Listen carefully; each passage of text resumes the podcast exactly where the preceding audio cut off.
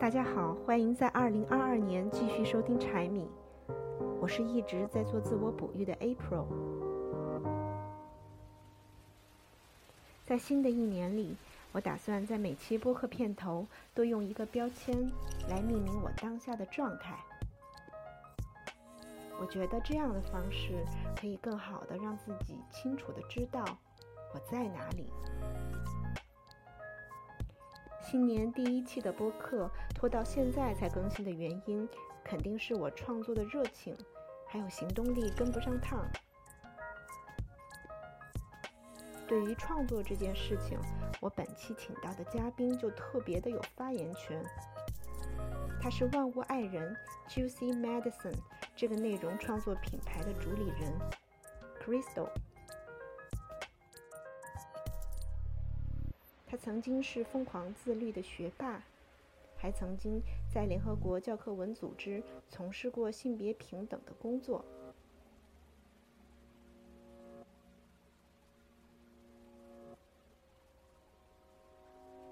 在我们沟通这期播客主题，聊到持续创作这个话题时，他特别坚定地说：“努力拼命，慢慢的就会发现没有办法持续性的做内容产出。”从二零一六年开始的创业，他靠的更多的是灵感，是热爱，是心流。以及和他人的共创，这些更加阴性的创作能量，才走到了今天。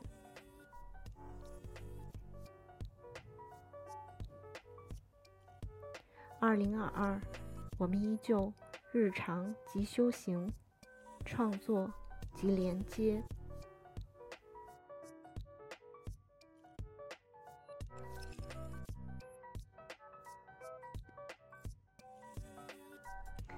大家好，我是 Crystal。然后今天有机缘在这里做客，其实也是因为过去的某一天，我看到 April 有在做这个播客。然后当时我看到的时候，脑海中闪过一个念头，哎，也许某一天我也可以跟他来一起录一期。然后当时闪过也就闪过了，我也没有做什么。但是后来 April 就自己找上门来了。呃，我的生活中就经常是这样的，就是有很多机会或者是创造都是玩着玩着就玩出来的。而我曾经是一个就是超级努力、超级勤奋的学霸式人物，虽然我现在还很勤奋，但我更多的会动用这种宇宙支持的能量，然后这也是我们今天很想分享给大家的。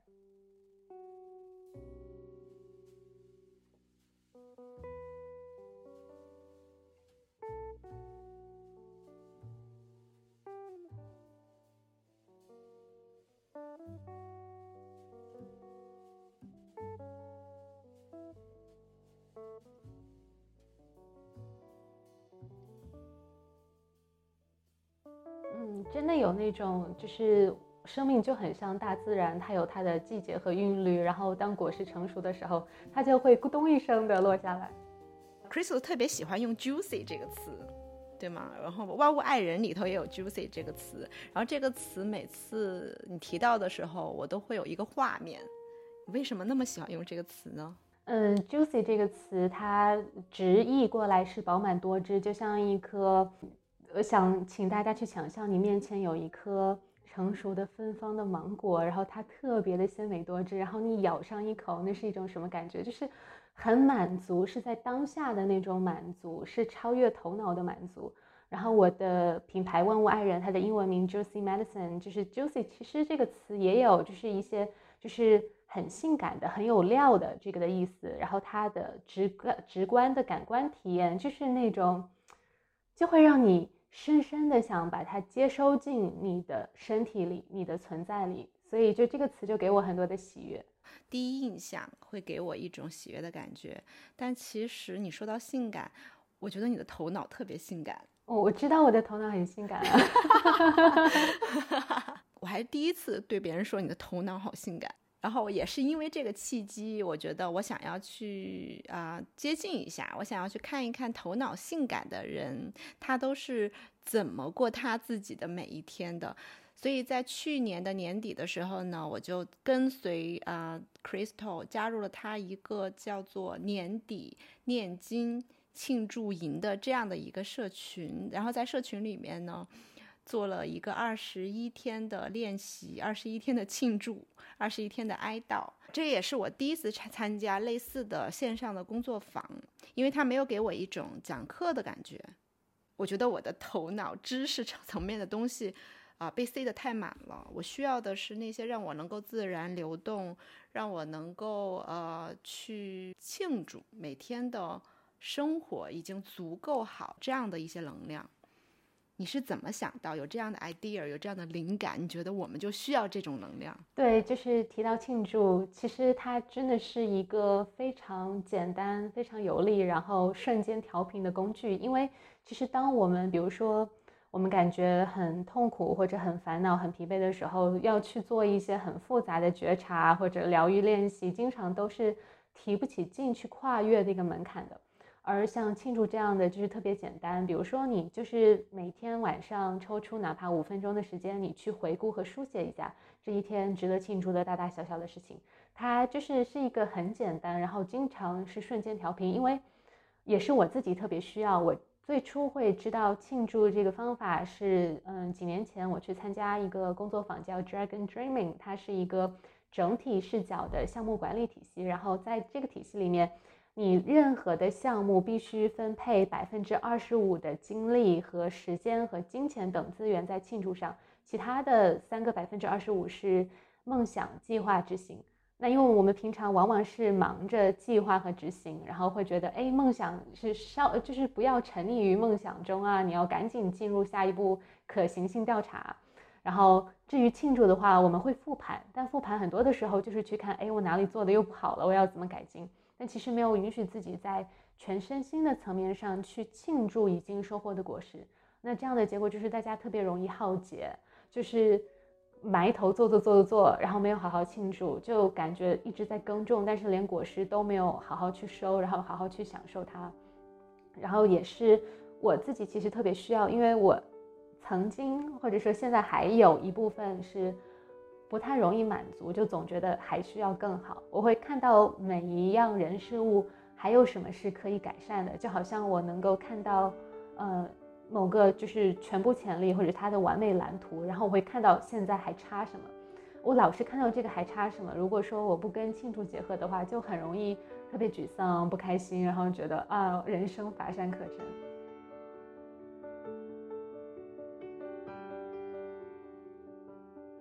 你说的时候，我就一直在想你的那个月天蝎的能量，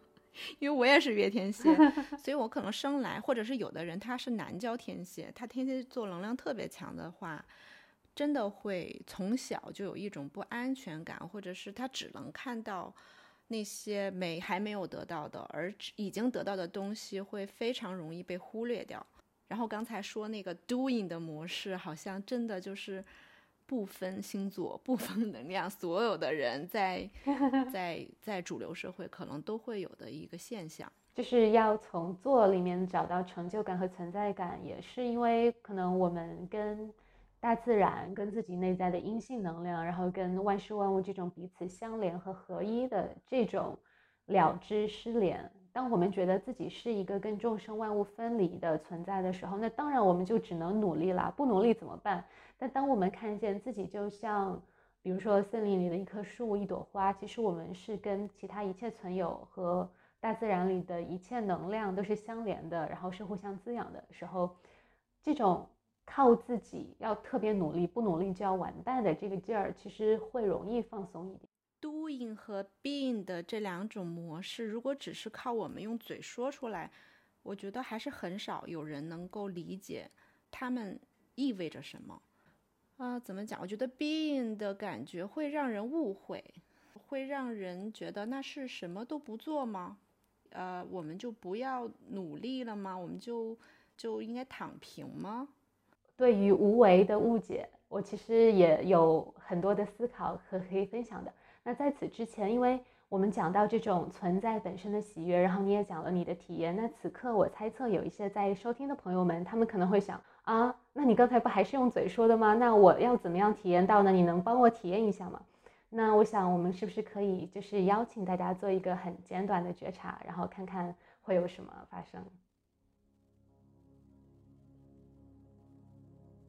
我不知道你现在在收听的时候，可能你是躺在床上，或者你坐在家里，或者在地铁，或者在做饭等等。那不管是什么，你都可以在你方便的情况下去向内观察你身体的感受。如果你方便闭上眼睛，可以闭上；不方便也没关系。然后此时此刻，你的身体有什么最鲜活的感受？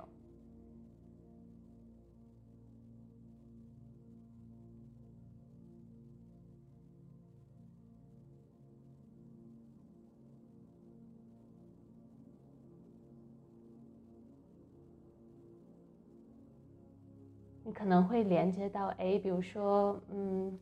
肚子哪里有点紧，肩膀有点酸，或者是你的手有点凉或者暖的感觉。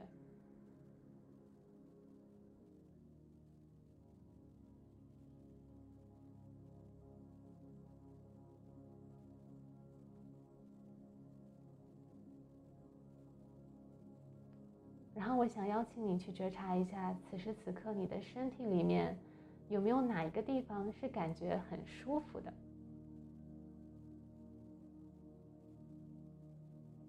可能是淡淡的舒服，可能是温热的喜悦感。此刻身体里面有哪里是感觉好的？哪怕是很细微。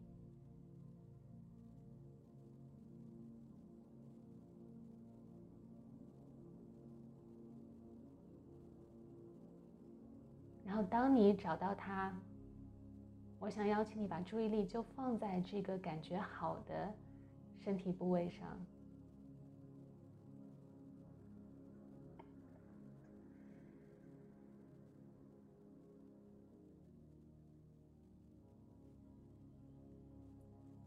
当你能连接到它之后，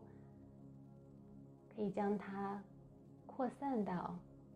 身体的更多的部位，比如说，可能是你在手指尖有一点舒服的感觉，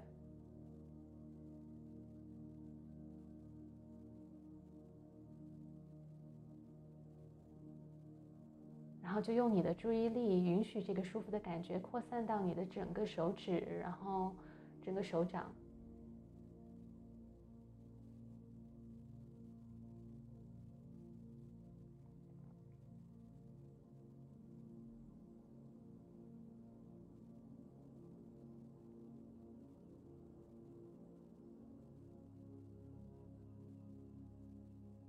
我们在这个播客里面分享的是一个特别简短的版本。那之后感兴趣的伙伴也可以自己播出更多的时间来好好探索一下。那它的核心就是你去连接到你此时此刻你的肉身里面已经存在的美好感受，而不是说你要去用头脑去向外抓取某一个，哎，等我有有钱了、有伴侣了，怎么怎么样才能快乐？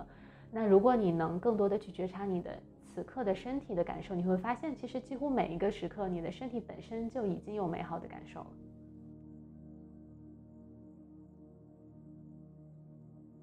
我必须反馈一下，我刚才在做这个觉察的时候，我就感觉我的心的这一个部分，心轮的这个部分是完全被敞开的，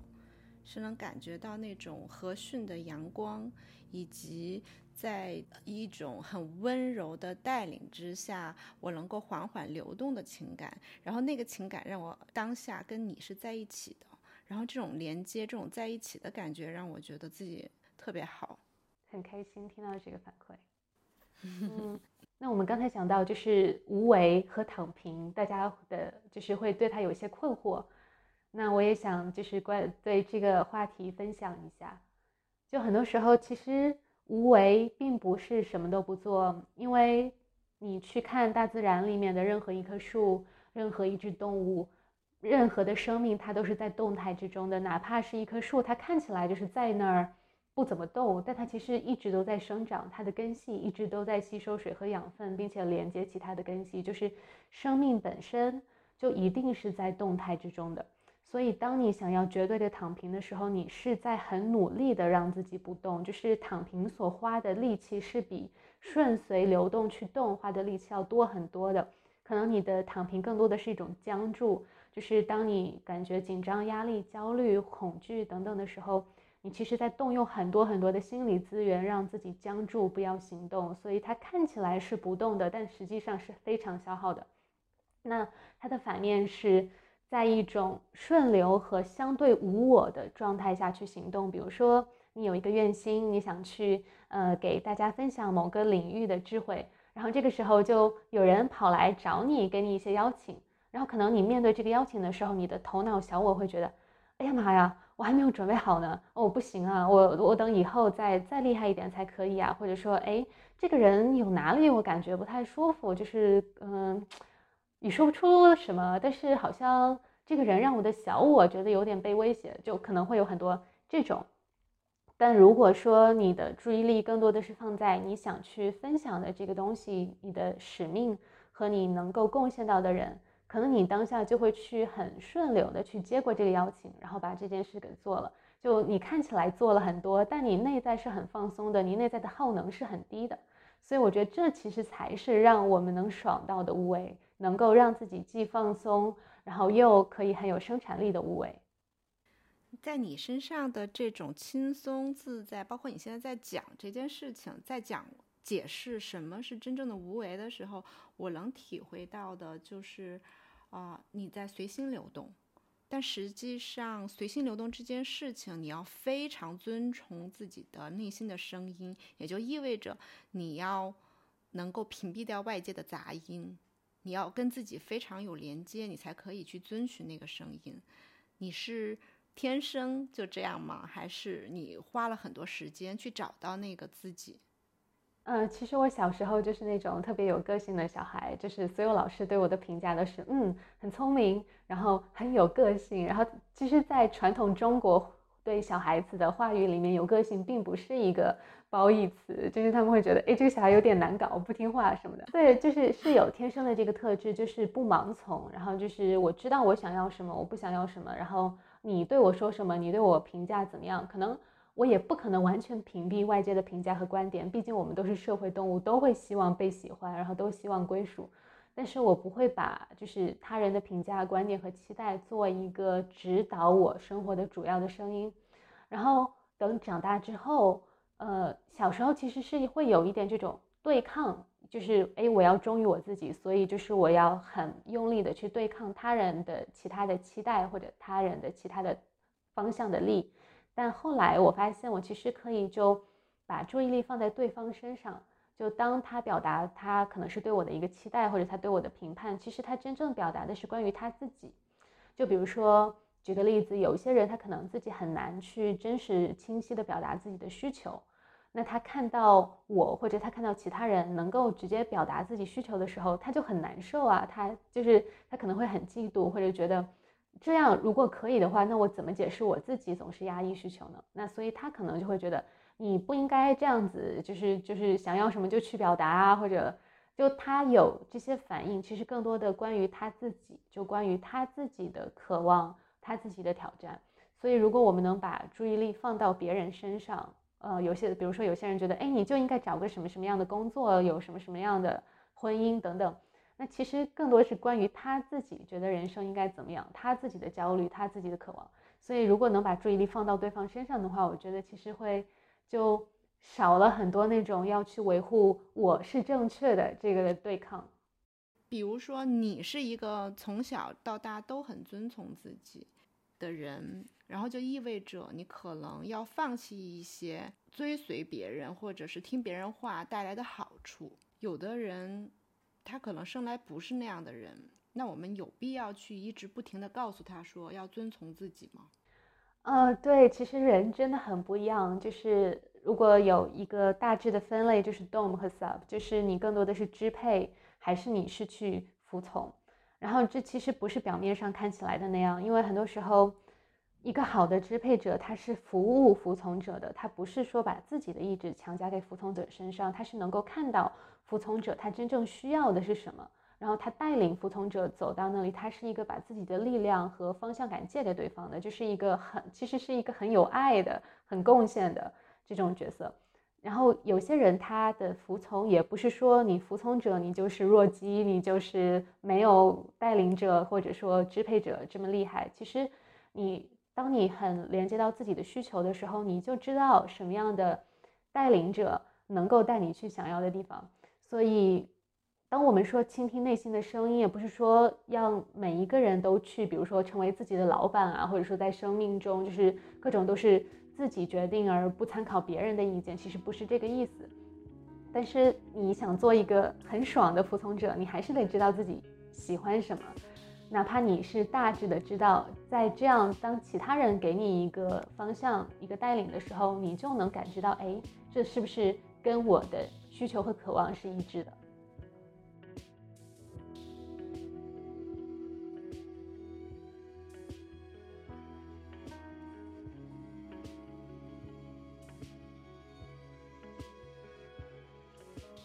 现在正好讲到一个需求，然后我就因为我最近几年一直在不停的听到 basic needs 基本需求这件事情，所以我会不停的要去问自己我的基本需求是什么。到我后来发现，这个基本需求不一定是马斯洛的那个啊需求金字塔下面最下面的那个自我需求，就是吃饱穿暖，然后可以有一些基本的安全的这样的需求。可能我的需求就是要跟人连接，在基本需求这件事情上，我们每个人实际上是不一样的。但是这件事情我们怎么样去发现呢？怎么样去找到这个自我需求？我对于需求的定义就是没有会死，就不是真的你肉身就死翘翘，但是可能就是如果你没有满足，你整个人就会很不好，你就会觉得活着没什么意思，然后就是很蔫哒哒的那种状态。然后欲望，我对它的定义是让你感觉更加活生生的。就是它有一个更多的是锦上添花，或者说引领。那如果说我觉察到当某一个需求没有被满足的时候，我整个人都很不好，那它就大概率是我的基础需求。但我们其实也需要觉察，就是有时候我们以为是需求，它其实是一种补偿。就比如说有些人他可能他真正需要的是被看见、被接纳、被尊重。但是他没有以一种就是很自然健康的方式得到，尤其是小的时候，那可能他这种需求就会异化、扭曲，变成一种补偿。他可能就会觉得他需要特别特别多的赞美，就是特别大的名声，然后很多很多的奢侈品，然后其他人对他甚至是一种俯首称臣的态度，可能会变成这样。那这其实是一种补偿式的需求。怎么去辨别一个是真需求还是补偿式的需求？可能补偿式的需求，当你以你以为想要的样子满足之后，你可能会觉得有点空虚，会觉得它有点不过如此，或者说你会强迫式的想要特别多去填补那个自然的容量。刚才你也讲到的那个 needs 和 wants，就是需求和欲望，我们常常或者是我吧，我常常会。呃，清楚的知道哪些是自己的需求，哪些是自己的欲望。但是呢，我会犯一个很大的错误，直到刚才你说，我才意识到，就是其实我们有时候也是需要一些欲望的。但是我常常会把欲望归结于不好的东西，是欲望在左右我的小我，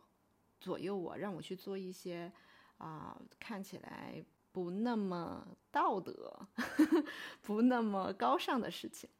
在你面前聊这个欲望这件事情，就会觉得这个是非常可以被容纳、被接纳、被允许的。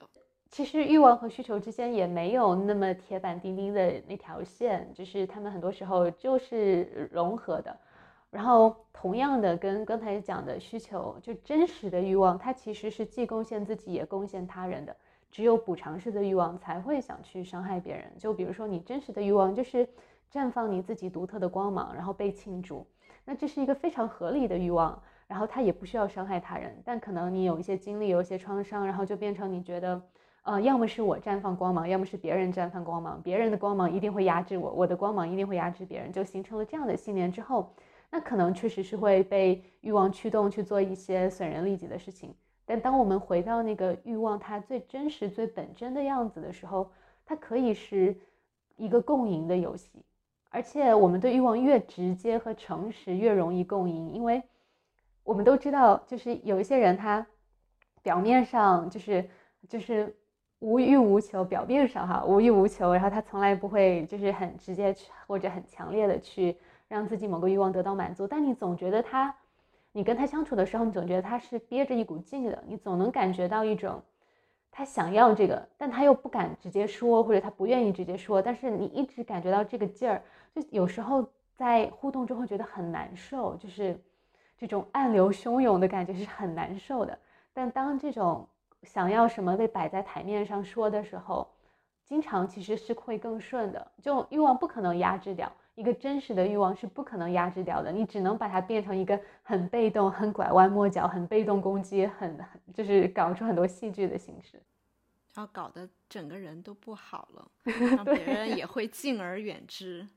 我有时候会不太容易去直接的告诉。我特别在意的一个人，比如说亲密关系的谁谁谁，我明明想要这个东西，但是我会说我不想要，嗯，然后我就会去找寻，那我为什么会要说不想要？那个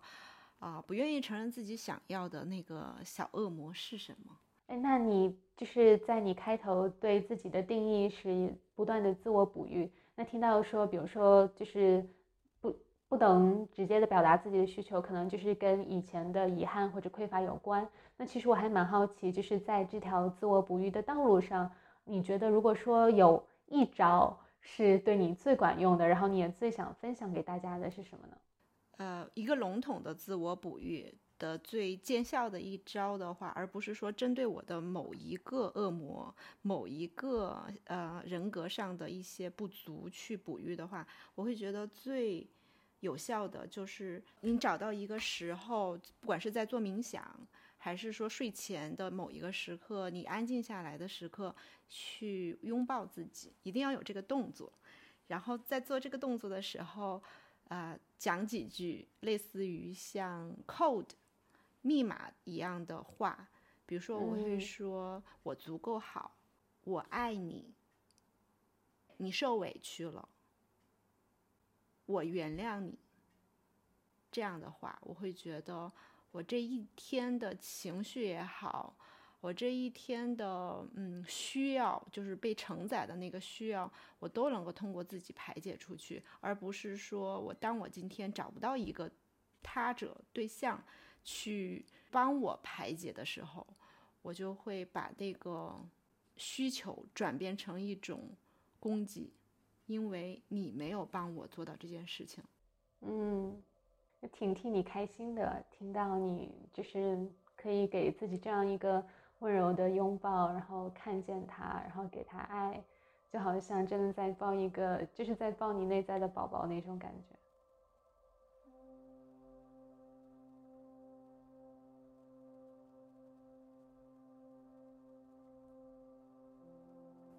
我觉得我们现在也是在做某种程度上的创造，虽然是好像是在闲聊一些，啊，你在做什么，我在做什么，然后过去一年我们得到了什么，然后又释放掉什么，但是在这个过程当中就出现了某种，嗯，看不见的连接，通过通过这种信息的传播，通过语言的传播，然后这种传播又会给了我和给了你吧，我猜想一些 reflection 去思考。或者是去检视自己真正得到的，然后有一些你还没有看到的东西，然后这种东西是不是就是一种连接创造出来的东西？嗯，对，其实有很多灵感也好，创造也好，成长或者领悟这些东西，其实都是在实际的互动和碰撞之中发生的。那。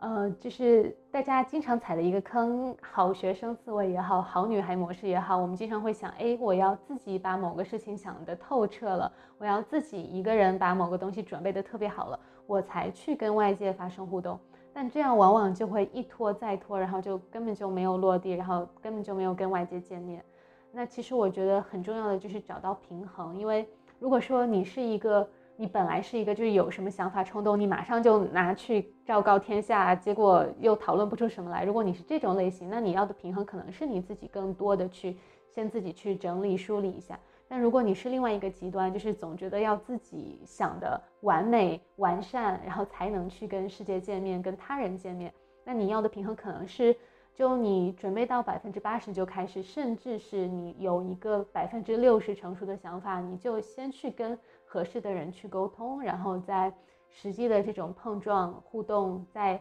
这个我们共享的物质世界中，它在继续的向前走，而不是说我们想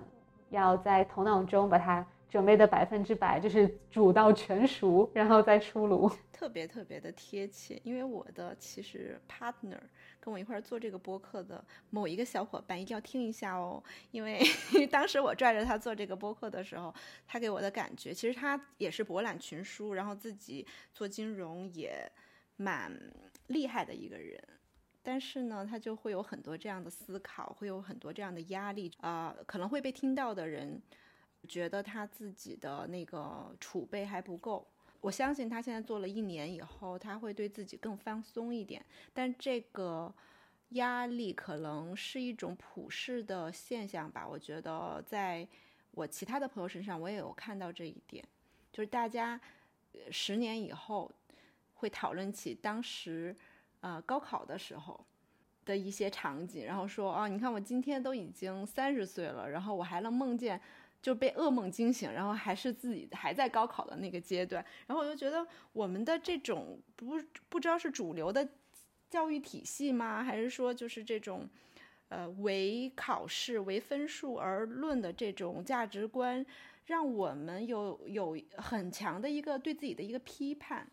然后这个批判就像一个大手一样压住我们，就是哪怕你那个时候是多么厉害的一个啊学霸也好，哪怕你取得了一个。在人生早期非常非常好的成就，但你依然不敢迈出那一步去做一些啊跟你的舒适圈不一样的事情。我首先想回应的是，我也会梦见高考，这都过去十年了，我还会梦见。但我的那个梦其实很有意思，就是我首先会梦见，哎呀妈呀，我高考了，我都没复习，然后我都没准备，我怎么办啊？我能考个多少分啊？然后我会在梦里想起。哦，我已经高考过了，我已经上了大学，我大学还毕业了，所以这个考试我没准备好，根本就没有问题。就好像这个梦境，它其实是在安慰我，就是哪怕眼前会觉得就是很紧张、很焦虑，要完蛋了，没准备好，但实际上在更深的层面，当你忆起了更加完整的图景的时候，会发现其实没关系的，就真的没关系。就这种梦对我是有去呈现内在的焦虑，然后同时给我安抚。就感觉前半生都在被考试搞，然后后半生都在自己自己用自己的创造力去搞事业。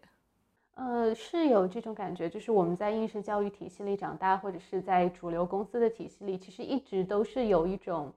把自己当成工具人，然后去表现，去搞到某一种绩效，好像就要不断的去追逐那个目标。但这种方式真的是要还的，就是我已经很多年没有在那样的。体系里了，但我觉得直到现在我都还在进行，就是收尾的修复工作，就是那种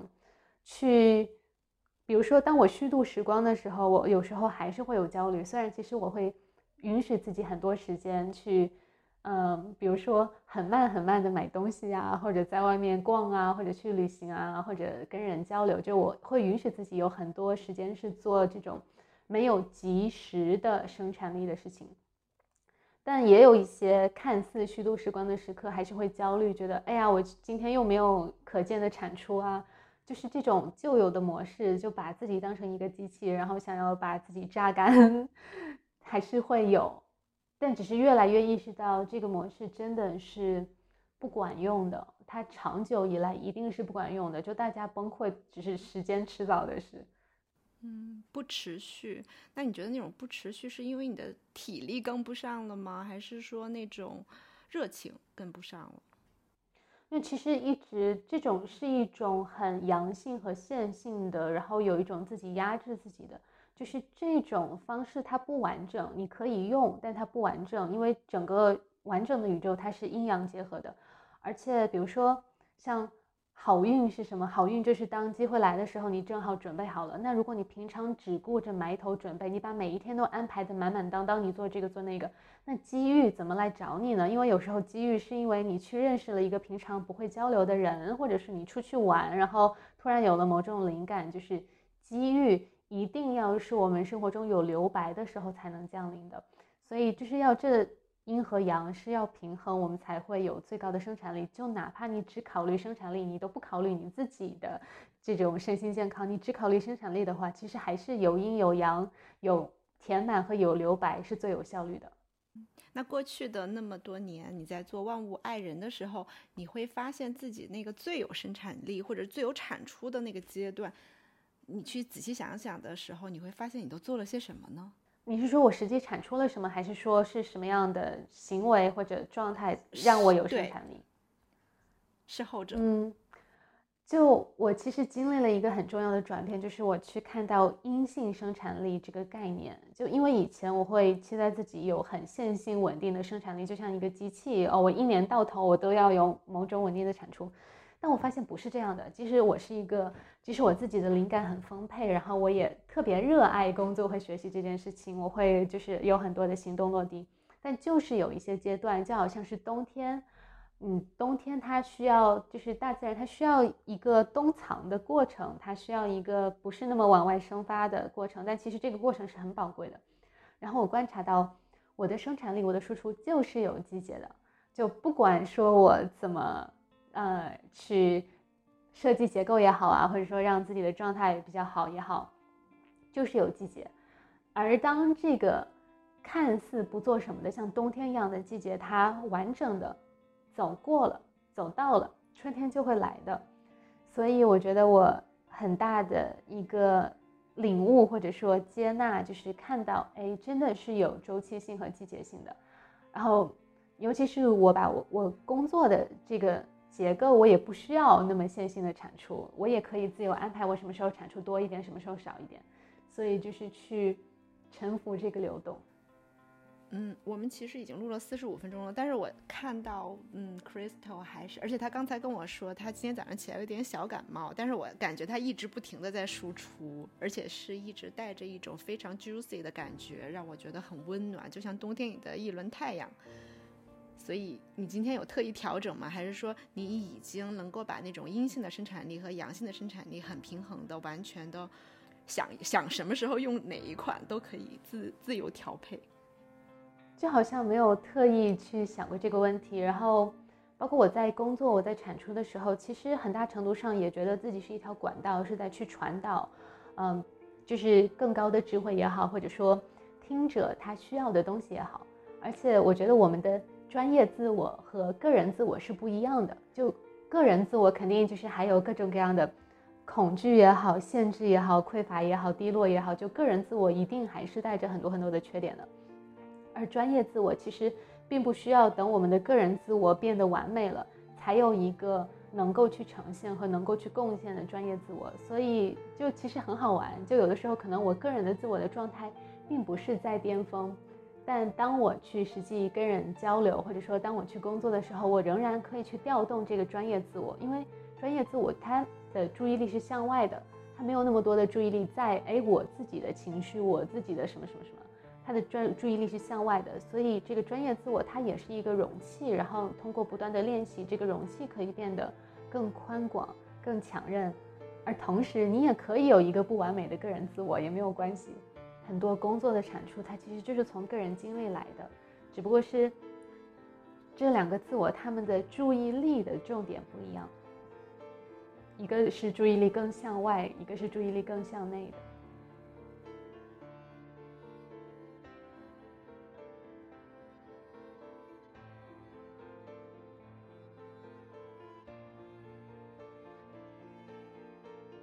聊一下 Crystal。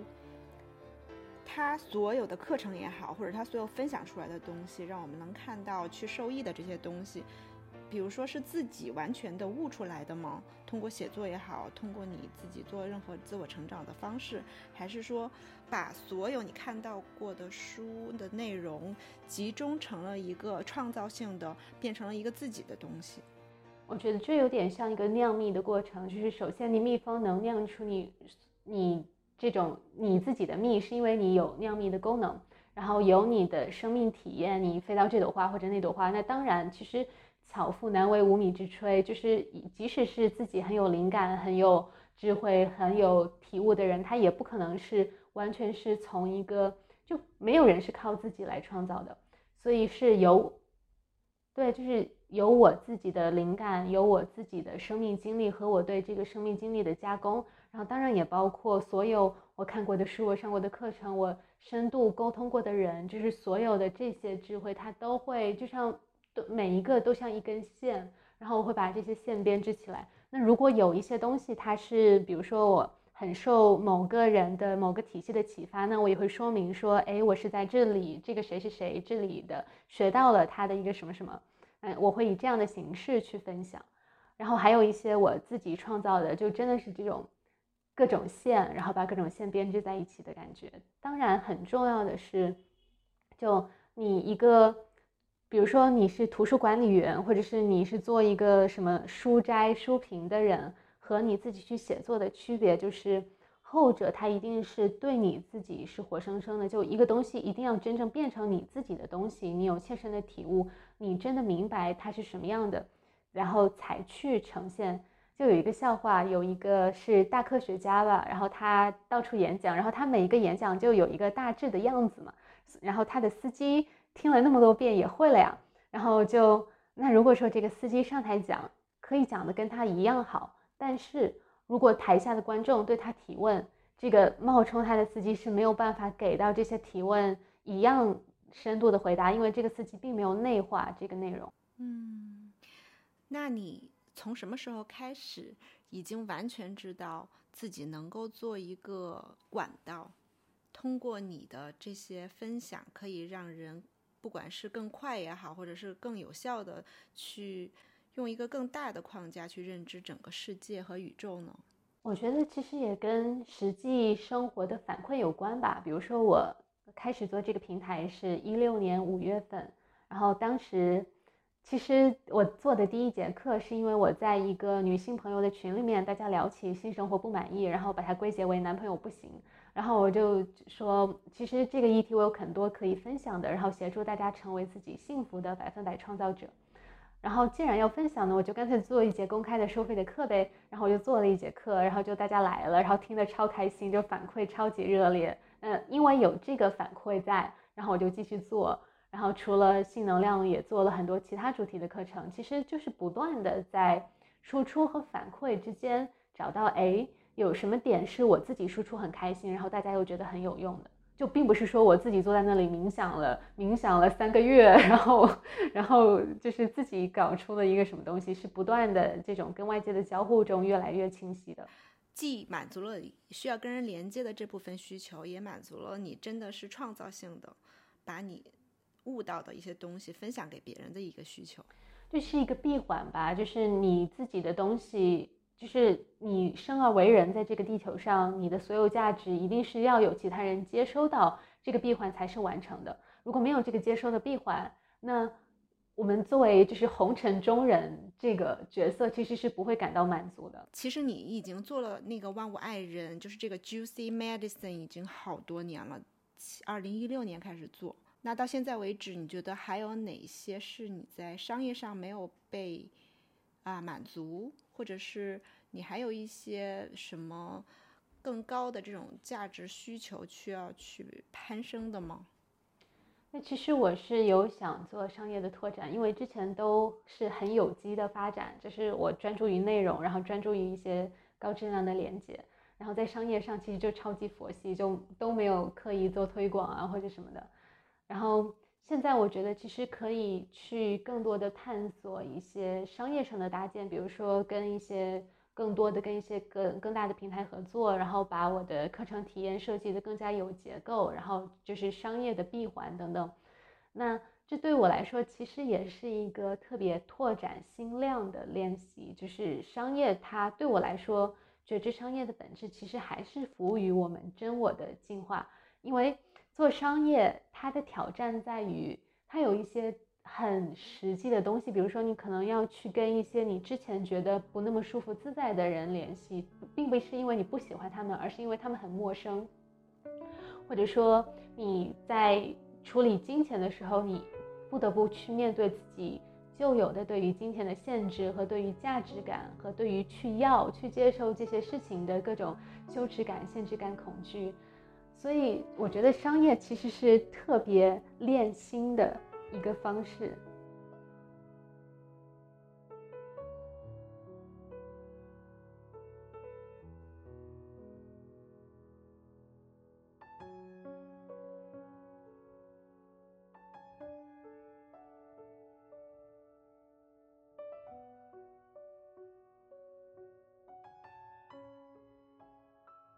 Crystal 他已经讲了很多有关于自己能听到自己的声音，然后包括他能把自己的灵感真正的去落地，然后变成了一个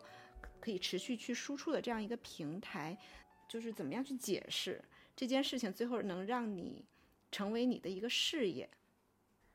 那当你说如何解释我做到了这一点的时候，我好奇的是是否有某些假设。就是有没有一些假设说，哎，其他的道路是更容易的？如果我直接进大厂是更容易的，或者我做另外的某件事是更容易的？那可能对我来说，我没有这样的假设。就我开始做我自己喜欢的事情的时候，我没有这样的假设。对我来说，很自然的就是我做我最热爱、最擅长的事情，然后我找到那些最能从我给出的价值里面收益，并愿意付钱的人，并能够付钱的人。那这样的话，它就会变成一个事业。而且我当时其实我刚开始的时候，我还是在联合国教科文组织，只是我是在一个看起来很高大上的单位，就是有那种大树底下好乘凉的感觉。而且我出去介绍自己的时候，我介绍到我的单位，然后大家都会觉得哇好酷，但是没有人会具体好奇，哎，你在这里，你具体做的事情是什么？是什么让你的心歌唱？是什么让你有热情？是什么是你发挥你的天才？没有，大家。就是接收到的都是，哎，你有一个看起来很漂亮的单位。但是当我做我自己的事情的时候，大家就会好奇，哎，你实际是在做什么？然后也有很多人会好奇着好奇着就变成了我的付费顾客。那种好奇是我也包括也是我想要去探究、想要去跟你聊这一期的一个最原始的一个初心，就是因为包括你的学校、你的学历，然后你的一些工作背景。都是很耀眼的，但是你都抛弃了他们，你最终是追随自己的心，想要去做一个，呃，更有创造力的事情，更能更能为之荣耀自己的一件事情。然后这件事情最终呢，也会让比如像我这样的人觉得，哎，我们可以去做这件事情，因为他最后能通过热爱去把这件事情变成一件事业，而不是说像别人。啊，会觉得你这件事情没有回报的情况下，你为什么要做呀？你没有变现的话，你为什么要持续的去在这上面花时间？这是我过去在做我自己的播客的时候遇到的一个困境。嗯，听到这个，我首先想回应的是，就是我并没有抛弃我之前的名校光环，或者说我的这种主流成功的光环，他我并没有抛弃他们，就我。更多的是把他们整合到一条新的道路，因为我的一些经历会让我更理解，比如说现在还在我曾经在的那个世界的人，或者说其中一些就是思维方式也好啊，或者就其实有很多是可以迁移和整合的，所以我觉得我并没有去抛弃他们，但确实是会有一种，呃，当你做自己的事情，当你做自己的老板。你没有大树乘凉，你也不可能上班摸鱼，就是你真的是 一分耕耘一分收获。当然，你可以去搭建一个比较聪明的商业的结构，让它自动的运转，有被动收入等等，这些都 OK。但你确实是没有办法乘凉和摸鱼。然后有的时候偶尔也会觉得，哎，如果当时我选择了不一样的道路会怎么样？但其实真的无法想象，因为我就是我不太能做自己不喜欢的事情，就我对这个。的容忍度是很低的，有些人的容忍度比较高，因为他，嗯，他用理性、用实际的一些，就觉得，哎，他给我多少钱啊，然后给我什么稳定性啊，那我可以去做，他有这个容忍度，但我没有这个容忍度，所以 我觉得我做我的事情其实也是一种没有选择，或者说在更高层面上有了选择，所以就不太需要用头脑去纠结要不要做这个选择吧。嗯，然后你说到，比如说做一件事情如果没有变现，要不要投入？我其实我一开始做这件事情，我就是有变现，就是有收入的。我虽然写了很多免费的文章，但我一直有在做收费的课程，所以我一直是有收入的。如果让我去做一年、两年、三年只说出完全没有收入的事情，那可能也不行吧，就家里也没有矿啊。对，所以刚才你说到，你说你没有用你的头脑去指导你的行为，那你是在用什么去指导？嗯刚才说的这个是，就很多时候做选择是当下就知道，就我心和我们的身体，就比如说有一些选择是你看到那个选项的时候，整个身体都会有兴奋的感觉，或者是敞开的感觉，或者就是很简单的在当下都知道，就是没有因为所以的过程，而且有一个小诀窍是。如果你做一个选择，你需要用力的说服自己，你要给自己列理由，因为一二三四五六七，当你要用力说服自己的时候，恰恰说明你不想做这件事情，所以你才要那么用力的说服自己。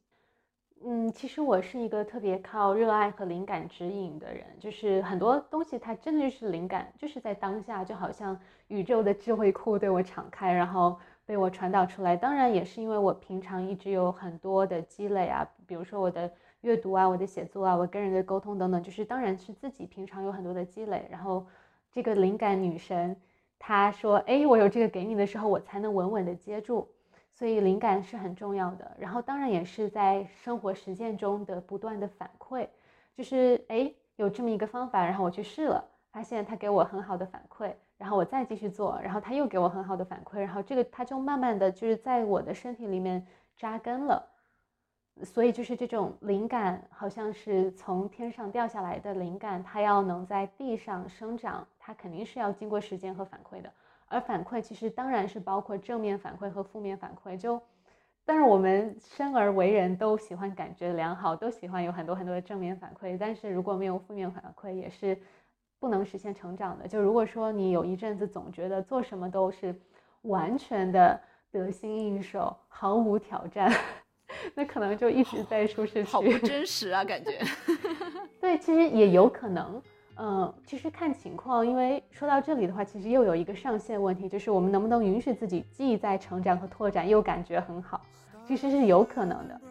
嗯，但我说的之前说的那更多是，如果说你一直停留在舒适区，然后你一直只去做那些你确定你能做好的事，那就很容易就一直在原地踏步。虽然你可能暂时感觉还比较舒服。